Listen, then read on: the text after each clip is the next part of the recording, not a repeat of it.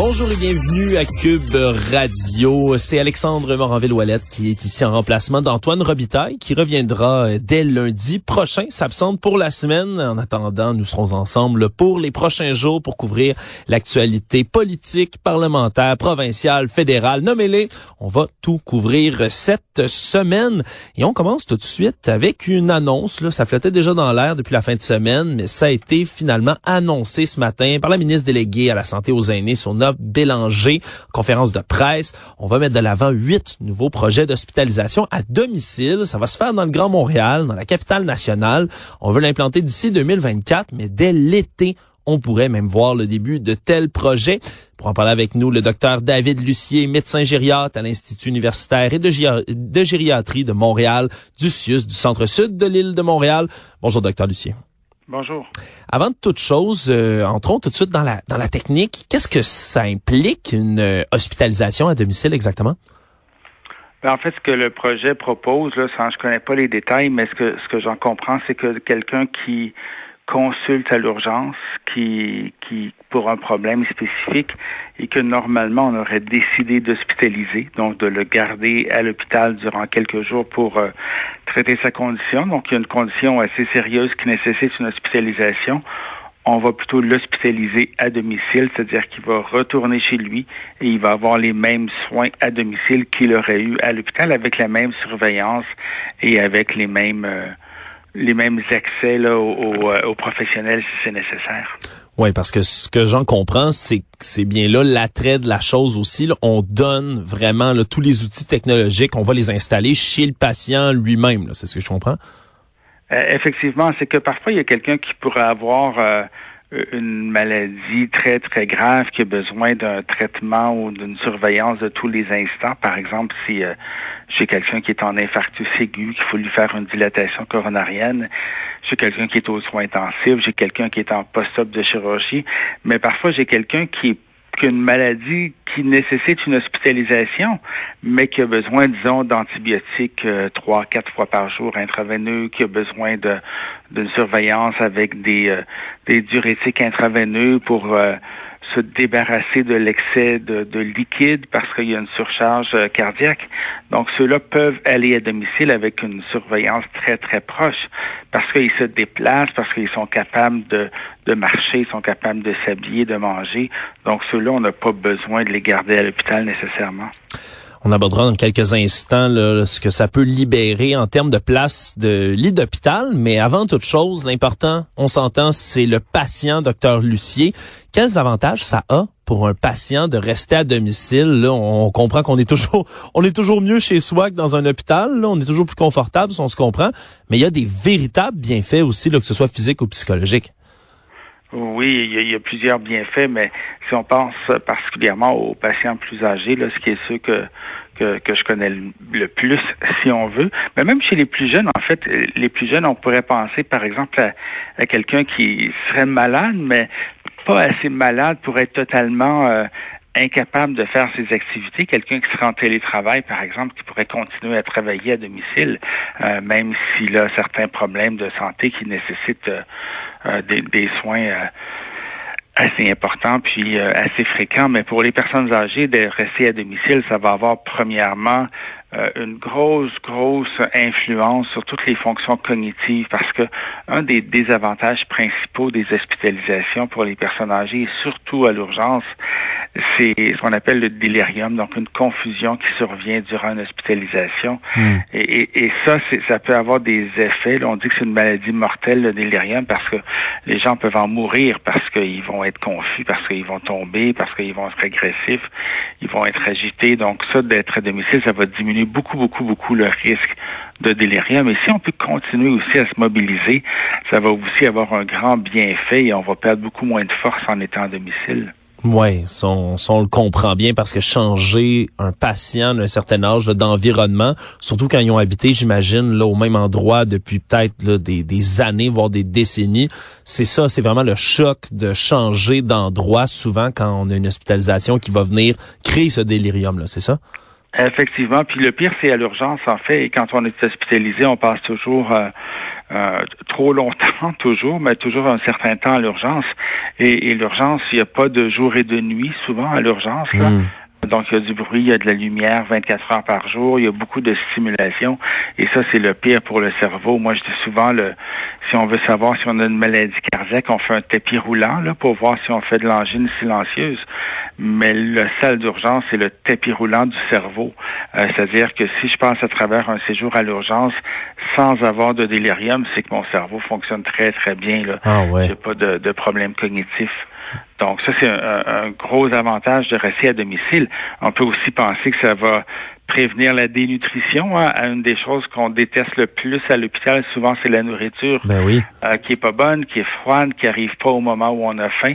Donc, si on est à la maison, qu'on a de l'aide, qu'on a la capacité de se faire à manger, on va manger beaucoup mieux que si on est à l'hôpital. Hmm. Et, on a beaucoup appris aussi là, depuis trois ans, malheureusement, tous les euh, les effets néfastes des infections. Donc, c'est aussi toutes les infections qu'on peut acquérir à l'hôpital. C'est quelque chose qu'on peut éviter si on reste à la maison si les patients, eux, ont, vont avoir avantage, vont aimer ça, comme vous le dites, là, dans, dans plusieurs cas, rester en dehors de l'hôpital. Mais quelque part aussi, l'hôpital est content d'avoir moins de patients qui restent. Il y a des avantages aussi, là, notamment en termes de place, de capacité à l'hôpital, qu'on va pouvoir venir euh, aider avec ce, ces, nouveaux programmes-là. Oui, ça c'est certain, parce que le souvent on va avoir euh, les patients qui vont rester à l'urgence plus longtemps parce qu'il n'y a pas de lit sur les étages des chirurgies électives, donc quelqu'un qui doit se faire remplacer une hanche, quelqu'un qui doit se faire opérer pour un cancer, par exemple, et qui est annulé à la dernière minute parce qu'il n'y a pas de place à l'hôpital, parce qu'il y a des gens qui sont arrivés par l'urgence. Donc, plus il y a de gens qui retournent à la maison, euh, plus on va euh, avoir des lits disponibles pour ces personnes-là, finalement. Hmm. Quand on parle aussi là dans le projet, on parle de respecter les spécificités de chaque région, de créer un programme qui va vraiment correspondre là au profil des CIUS, des centres dans lesquels ça va être hébergé, tous ces projets-là. Quand on parle de spécificité de région en termes de soins, puis vous évidemment vous êtes gériatre, particulièrement en gériatrie, de quoi on parle? Je ne sais pas, comme je disais tantôt, moi, j'ai pas été impliqué du tout dans ce programme-là, hmm. donc je l'analyse de l'extérieur, là, mais, mais c'est certain qu'il y a des régions où ça va peut-être être moins facile de déployer ce programme-là parce qu'ils ont moins de ressources, par exemple. Ah, les, les euh, équipements, par exemple. C'est ça, les, les, équipements, mais aussi, ça, ça, va dépendre du degré de sévérité de la maladie, par exemple. Hein. Si, euh, euh, je sais que dans le projet pilote de l'hôpital général juif, il fallait habiter dans un certain secteur. Euh, si je suis dans une région éloignée, que je suis hospitalisé à domicile, mais que je suis à 50 kilomètres de l'hôpital ou d'un d'un service de santé puis que ma situation se détériore, c'est pas l'idéal si euh, j'ai beaucoup une grande distance à faire pour euh, me rendre à l'hôpital. Donc il y a peut-être ça qui peut euh, qui peut influencer aussi la, la, faisabilité du projet. J'en profite, une dernière question avant de vous laisser, docteur Lucier, là, en votre capacité de gériatre, on parle beaucoup, là, puis c'est peut-être quelque chose, on dirait, qui va moins venir me, me toucher personnellement. Là, je suis pas très vieux, je suis dans la vingtaine, le, vieillissement de la population au Québec, c'est un, phénomène évidemment qui est comme imminent depuis des années. On en parle, on en parle, on en parle. Est-ce que vous en voyez concrètement en ce moment les effets euh, dans, la vie de tous les jours, dans le système de santé, ou c'est plutôt une vague qui continue d'être à l'horizon mais qui s'en vient peu à peu? Non, on le voit déjà, c'est en 2031 qu'on va atteindre le sommet, si on veut, de ça, là, où il va y avoir le plus de personnes de 65 ans et plus et de 80 ans et plus par rapport en, proportion de population, parce que c'est quand la génération des baby boomers va avoir atteint cet âge-là.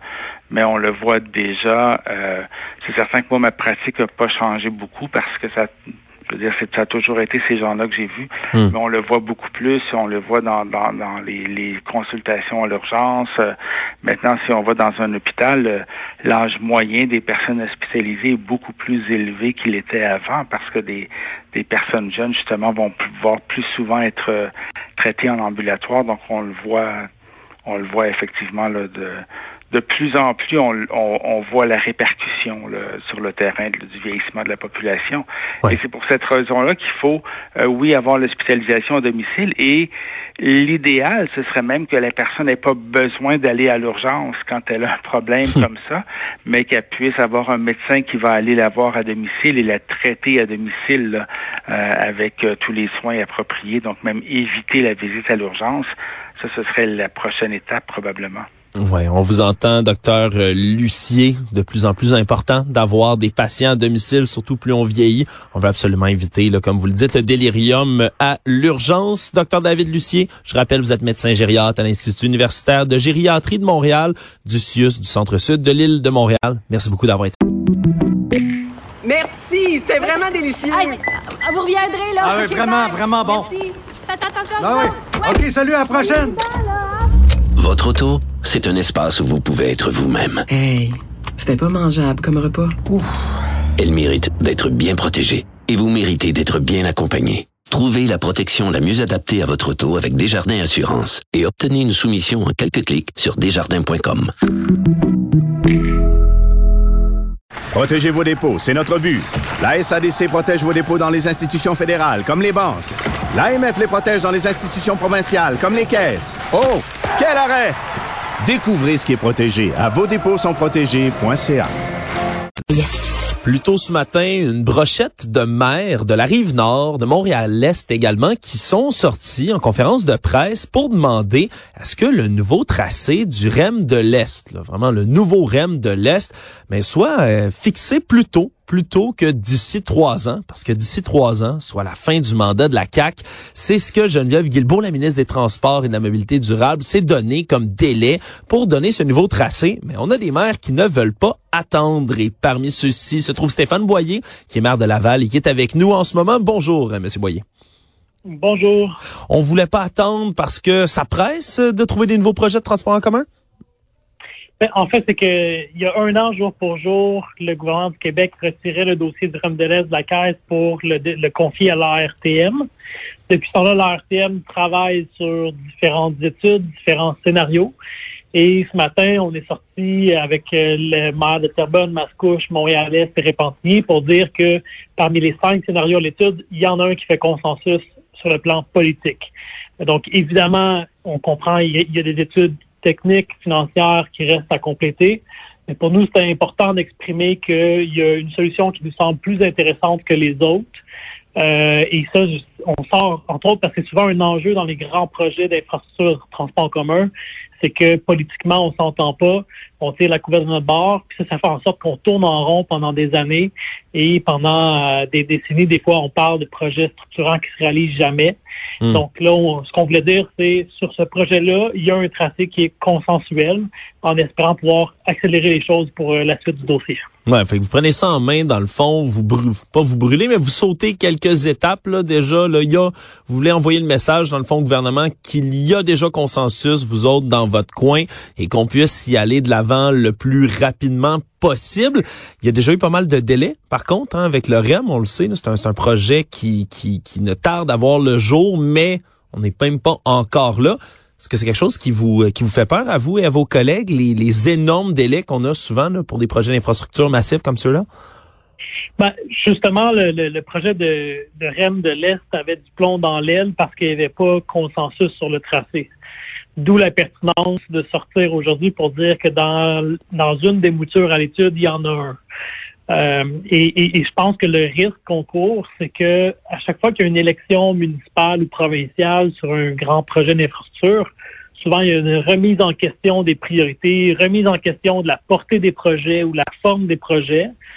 Et c'est ça qui fait qu'on tourne en rond. Donc, euh, si on souhaite démontrer au public que même si ce n'est plus la caisse qui pilote le projet, si on veut démontrer que les corps publics sont capables, elles aussi, de livrer un projet dans des temps respectables, on doit s'assurer de franchir des étapes quand même à un rythme soutenu. Euh, on ne peut pas euh, être en questionnement trop longtemps.